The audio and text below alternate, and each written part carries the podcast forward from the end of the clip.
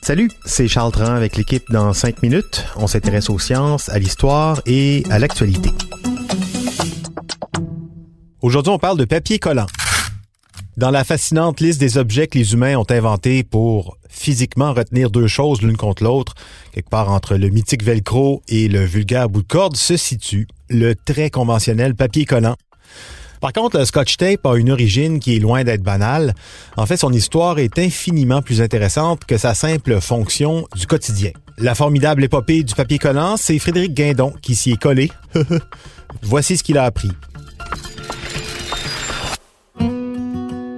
Pour découvrir comment a été inventé le scotch tape, il faut vous déplacer il y a environ 100 ans, dans le nord des États-Unis, au Minnesota plus précisément.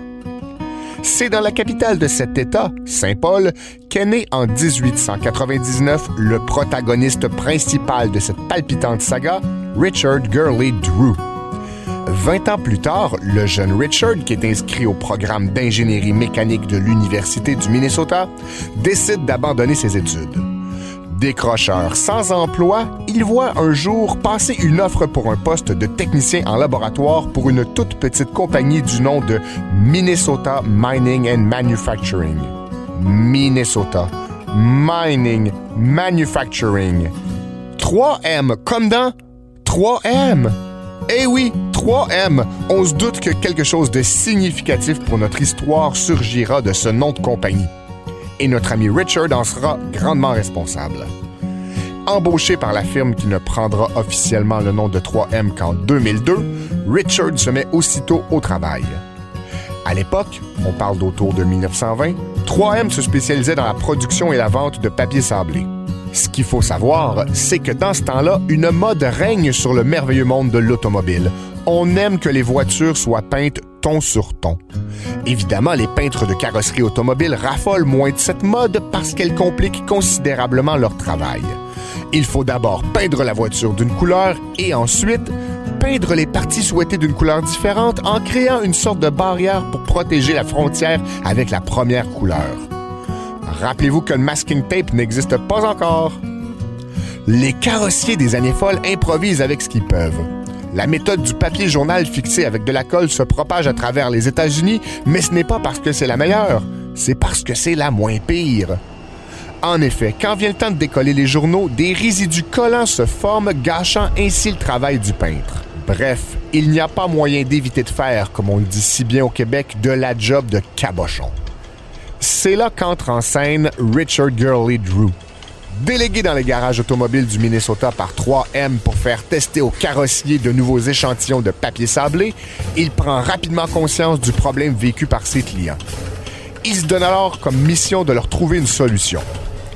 L'ami Richard pense que l'affaire serait ketchup en créant un ruban qui aurait la propriété de coller suffisamment aux parois pour tracer une démarcation nette de peinture, mais qui pourrait également s'enlever sans laisser de résidus gluants. Pour ce faire, il se sert de l'adhésif que 3M utilise dans la fabrication de son papier sablé.